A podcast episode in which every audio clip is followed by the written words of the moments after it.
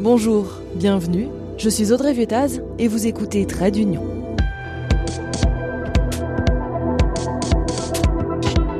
Vous ne comprenez rien à l'Union européenne Vous trouvez ça ennuyeux, compliqué Vous êtes au bon endroit Vous allez voir que cela peut être passionnant.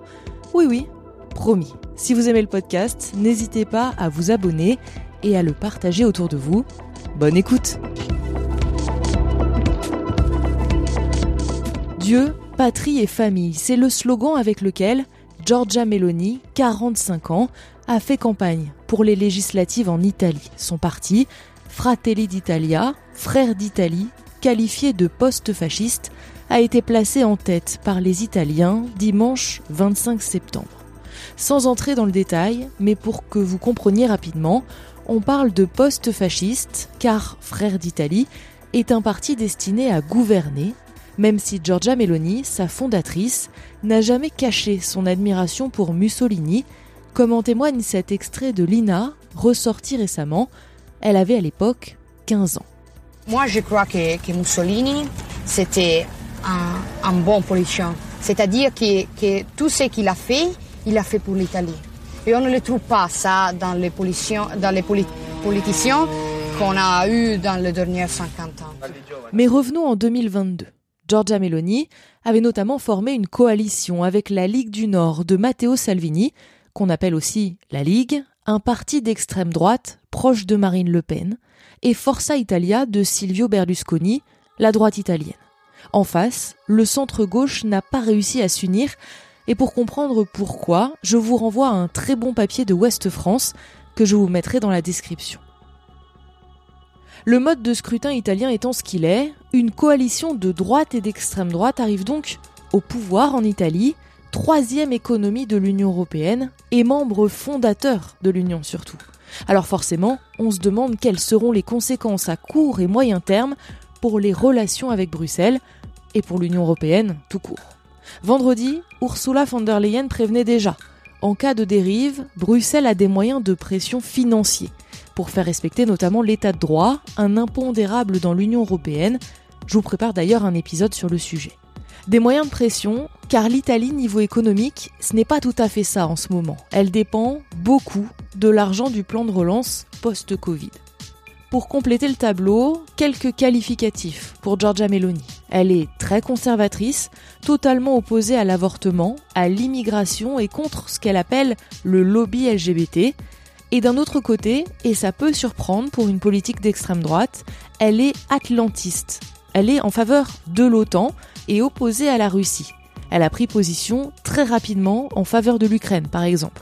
Quant à sa relation avec l'Union européenne, elle est très critique, mais elle ne demande pas à en sortir.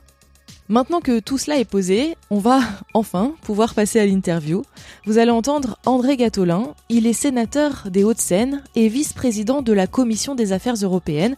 Et j'en profite pour vous renvoyer à l'épisode 12 où je parle justement du rôle de l'Assemblée et du Sénat français dans l'Union européenne.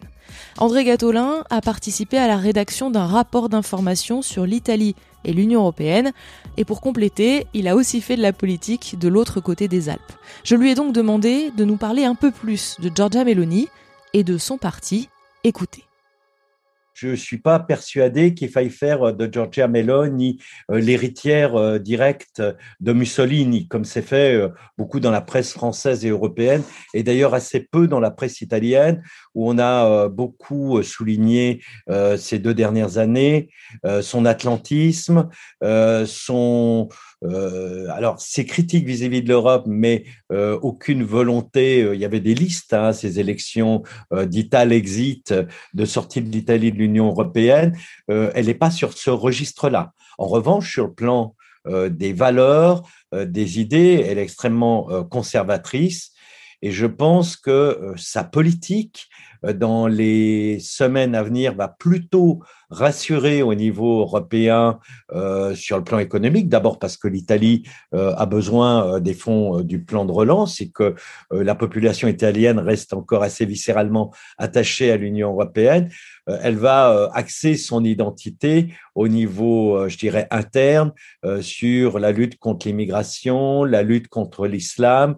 Mais en revanche, je pense que sur le plan de la politique internationale, du fait de son atlantisme, du fait aussi de ses positions très fortes contre la Russie de Poutine, et on l'oublie aussi au sein de son parti, contre la montée de la puissance chinoise, je crois qu'elle va pouvoir trouver des points de convergence avec les autres pays européens. C'est vrai que c'est assez étonnant pour nous euh, qui avons le regard français de voir ce parti d'extrême droite qui est finalement pro-OTAN, euh, qui est contre la Russie, alors que c'est vrai que souvent euh, l'extrême droite, voilà, on, en parle souvent comme des, comme des pro-russes. c'est finalement c'est étonnant comme profil pour l'extrême droite quand on regarde du point de vue français. Oui, alors c'est pour ça que moi, autant je trouve l'appellation centro-destra pour la coalition centre-droit euh, c'est de la droite. Hein. Euh, Berlusconi, euh, depuis une dizaine d'années, est vraiment sur des positions très à droite. La présence de la Ligue avec Salvini est à droite, autant moi je la qualifierais pas d'extrême droite au sens euh, où nous l'entendons euh, en France.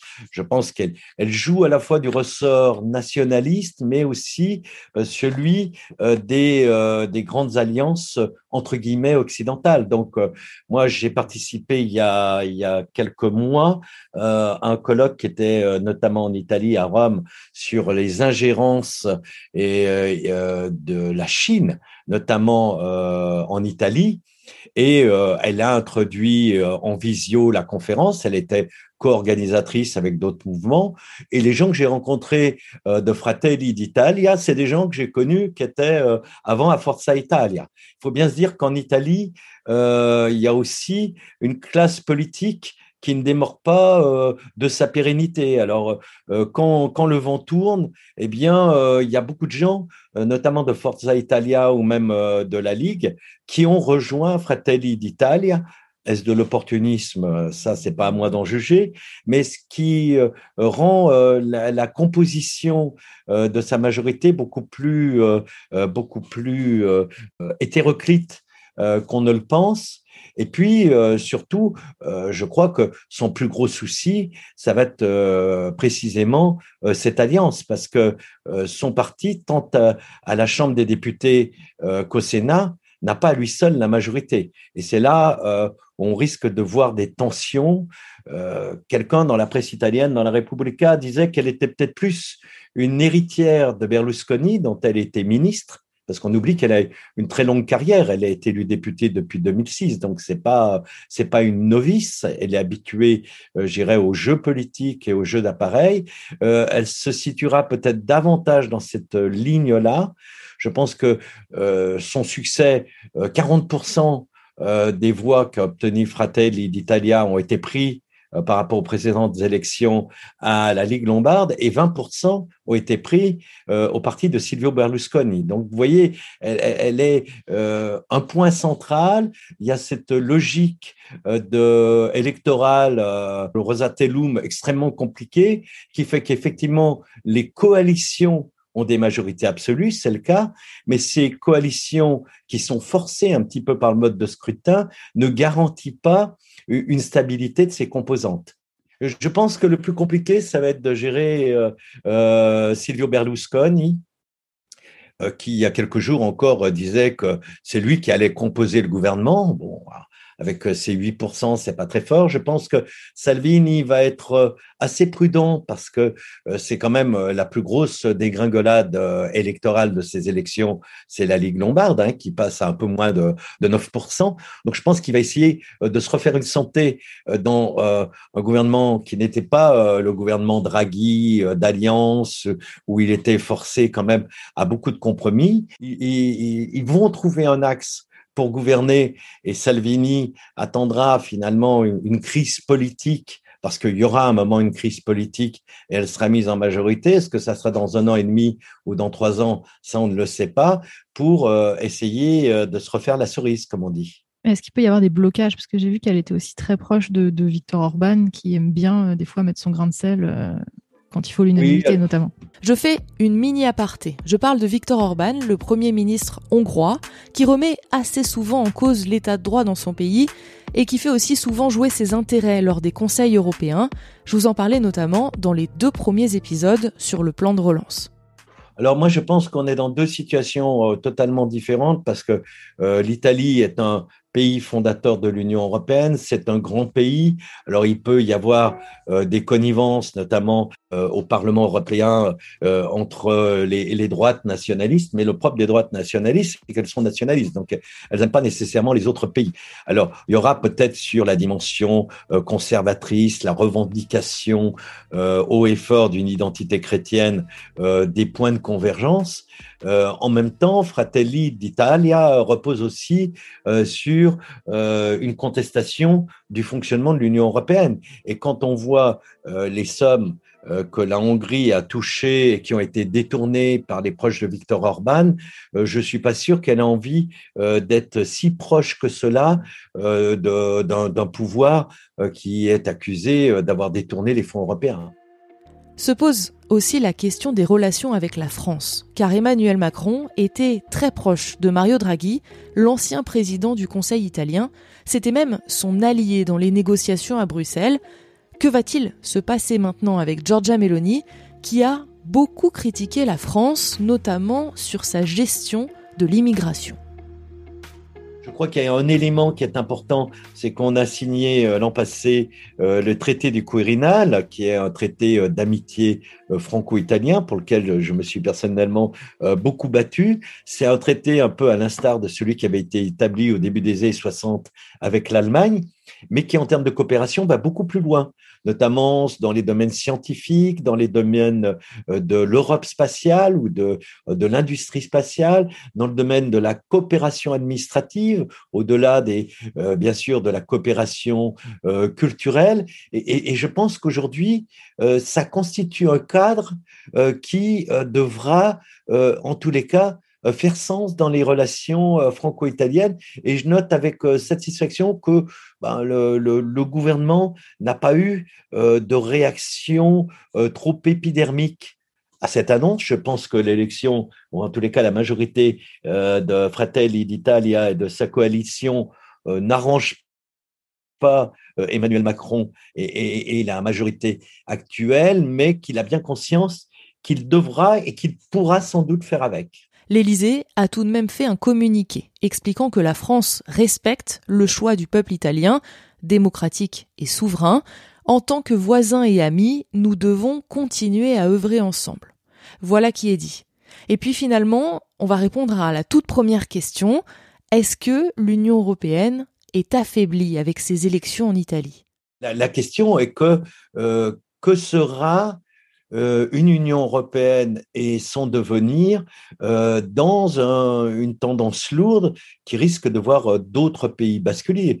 On a vu récemment donc la Suède avec les démocrates suédois entrer au pouvoir. J'étais la semaine passée en Finlande. Il y aura des élections dans un peu plus d'un an.